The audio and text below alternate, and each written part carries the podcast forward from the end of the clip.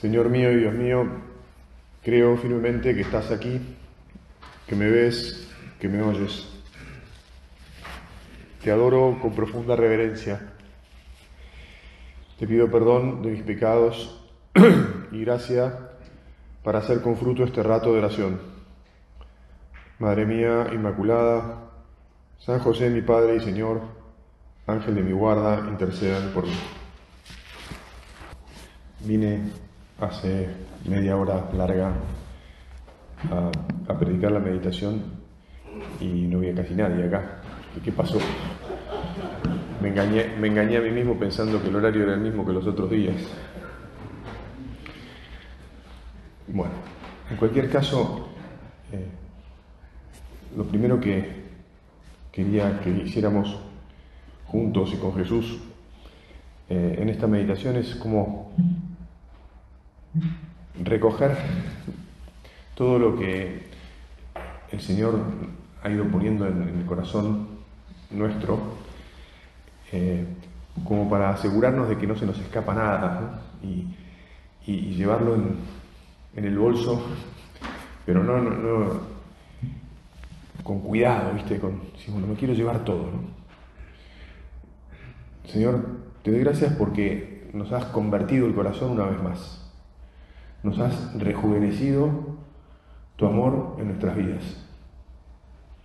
A eso en el fondo vinimos, a salir llenos de, ilusión, de una ilusión verdadera, real, profunda, porque nos sabemos amados por vos y porque queremos compartir con otros eh, ese, amor, esa cercanía tuya que, que nos cambia la vida, que hace que como personas que creemos en vos, en medio de la vida cotidiana que compartimos con los demás hombres, terminemos siendo para ellos, como vos mismo nos diste, sal y luz.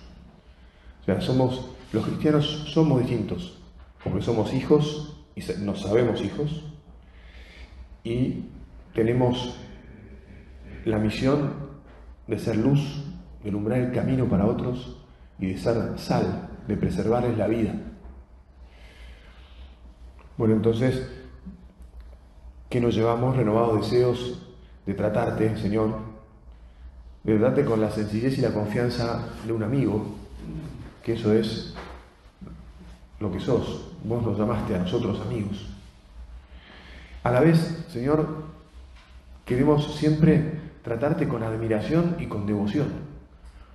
¿Viste cuando nosotros eh, nos encontramos con alguien al que le terminamos diciendo porque pensamos en nuestra interior, no, vos que vos, es que vos sos un maestro, ¿no? Bueno, Jesús es el maestro. A veces entre amigos no, que fulano es, fulano es un maestro. Bueno, Señor, que siempre te trate con admiración, o sea, como amigo, pero amigo maestro, que te admiro y, y te rindo devoción, o sea, lo que me digas, lo que pongas en mi corazón, voy, voy detrás de eso, lo que sea. Y también con adoración. Con adoración significa me rindo porque eres mi Dios. O sea, no, solo te quiero, sino que te adoro. Te adoro lo que, lo que me digas, por donde me indiques, a donde me lleves, ahí te sigo porque te adoro. Y estoy dispuesto a morir por vos porque te adoro, porque todo lo demás no me importa, no me importa todo lo demás. Y estoy dispuesto a, luchar por seguir al lado tuyo siempre. Te adoro, ya está. Bueno, así estará renovada en, nuestro corazón la ilusión este, que a la vez será siempre joven y madura eh, de llegar entonces a, eso que, no puede ser una idea, un concepto lejano, ¿no? La santidad. La santidad. La santidad no es un concepto lejano. La santidad es el amor. Eso es lo que es la santidad. Viste que yo pienso, no sé si me equivoco, pero que en el momento en que en general las personas se casan, porque uno se puede casar a, cualquier edad también, ¿no? Pero este, lo que hay en el, el corazón de alguien que se casa es juventud y madurez.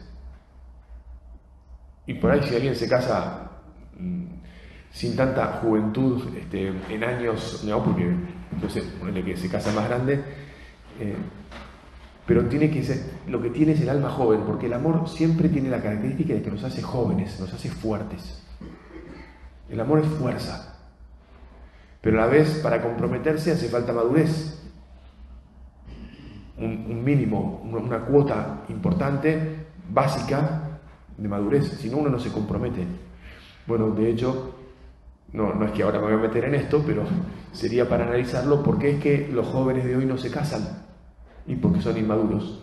Entonces, como se dan cuenta que no se pueden o no se quieren comprometer, tienen juventud, pero no tienen la madurez necesaria para casarse. Muy bien, pero la santidad, el deseo de amar por sobre todo a Dios y por Él a todos, juventud y madurez. Señor, mantenenos jóvenes en la fe y maduros en la fe y en el amor. Jóvenes y maduros en la fe y en el amor siempre.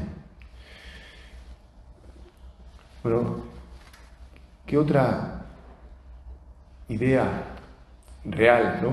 ¿Qué otra cosa tenemos que llevarnos también de, de unos días de retiro es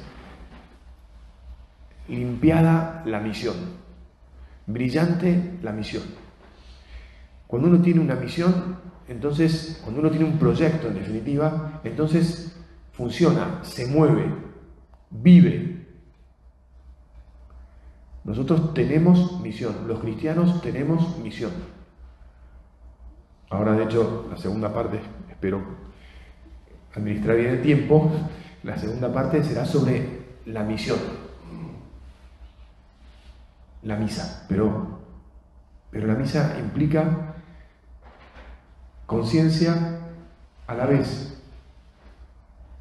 relajada y a la vez, parece contradictorio, tensa, de que nos están esperando, de que hay algo por hacer, manos a la obra, manos, cabeza, corazón, todo a la obra. Y la misión es que nos demos a los demás y que le transmitamos que para ellos también es el amor de Dios, para ellos también es la salvación que nos ha traído Jesús. Para ellos también es este plan de vida cristiano, de entregarse a los otros con generosidad y de querer hacer feliz a los otros dejándonos nuestro pellejo y nuestra vida, sin pensar en nuestra comodidad, en nuestro confort, combatiendo, ¿eh? combatiendo esa tendencia humana y a la vez muy fogoneada en este mundo egoísta o individualista, ¿no? Que dice, no, mirá, pasátela bien, viajá, hay que, hay que ser feliz en esta vida. Por supuesto que hay que ser feliz, pero no hay que ser egoísta. Y la felicidad no está en pensar en uno mismo y en, en tener un proyectito personal. Nuestro proyecto, nuestra misión es la más grande de todas, la más maravillosa, es darle al mundo el amor de Jesús, ese amor que nos, nos, quema en el corazón, o que queremos que nos queme, o que estamos tratando de hacer que nos queme. Esa es la misión. No el, irse de viaje y, tener una vida. Eh, no, yo, viste, o que muchos me lo dicen, no, no, padre, es que este, yo estoy convencido que hay que ser feliz. Sí, sí, a ver, hablemos de qué significa esa felicidad. Si, tu felicidad es, pasártelo bien y estar este, como cómodo y ¿sabes qué? Eso se te va a acabar en un santiamén. Porque no estamos para eso. La felicidad, la felicidad está en darse, en entregar la vida por los demás, en jugarse la vida por el amor, por el amor grande, por el amor de Dios y por eso por el amor de todas las gentes. Bueno, y así, así vivida, entonces la misión, la fe, nos descomplica. Somos cuando tenemos eh, este modo de vivir, no tenemos problemas. aunque tengamos problemas, ¿no? O sea, aunque tal vez tengamos un problema en el laburo, o no nos esté yendo tan bien, o aunque tengamos un hermano o un pariente enfermo, o aunque, no sé, tu mujer haya chocado el auto, típica, pobres mujeres siempre alguna cosa tienen, algún este, culpa tienen que tener. ¿no? importa todas esas cosas, porque nuestra fe nos descomplica, mira, no pasa nada. No voy a tener auto por tres meses. Bueno, iré en colectivo, haré le pediré a un amigo que, me, que, me, que pasa cerca de mi casa que me lleve, o lo que sea. Pero ¿qué, tanta complicación? Nuestra fe nos descomplica, nuestra fe nos motoriza. No somos gente que, que está rogándole que mueva un dedo detrás de otro a ver si... No, tenemos iniciativa, tenemos creatividad, aunque no seamos tan, ah, porque hay temperamentos más creativos que otros, pero el que tiene esta, el que vive así, de la fe en el Señor y del amor, está motorizado, va porque le pida al Señor, Señor, moveme, que no me apoltrone, que no me caiga adentro de un puff, cosa más triste que estar metido en un puff. Nuestra fe entonces nos envía y porque estamos enviados nos olvidamos de las penas. Te insisto, no porque haya penas, perdón, no porque no haya penas, sino porque no son parte de lo que estamos mirando todo el día. El Señor se ocupa de nuestras penas. Se las dejamos a Él y Él nos las, nos las limpia, nos las cura y ya está. El yugo del Señor es suave, su carga es ligera, está siempre con nosotros. Estamos acompañados. Nuestra fe hace que estemos siempre acompañados por la mejor compañía, por la más fuerte. Y por lo tanto estamos empapados de felicidad, desbordados, desbordamos alegría, digamos. Nosotros, a los cristianos, cuando vivimos así, como, como cuando uno sale de un retiro, ¿no? que recargó las pilas, entonces está siempre, está contento, está alegre va caminando y, desparrama felicidad. Bueno, esto es tal vez para repasar. Si hay alguno de estos temas que, que todavía te estaba medio suelto por ahí, tenés lo que queda de la mañana el mediodía que, estaremos aquí en el retiro este, para coserlo, eh, para anotarlo, para llevártelo en el corazón. Bueno, y, en este contexto, entonces, te decía la misión, vamos a hablar de la misión. Ite misa est. Vayan, esta es su misión. Eso es lo que dice el sacerdote cuando comienza la misión cada domingo, que es al final de la misa. ¿De dónde viene el nombre misa? De estas palabras ite misa est. La misa es la misión. La misa es el misterio de nuestra fe. La misa es el resumen de nuestra vida.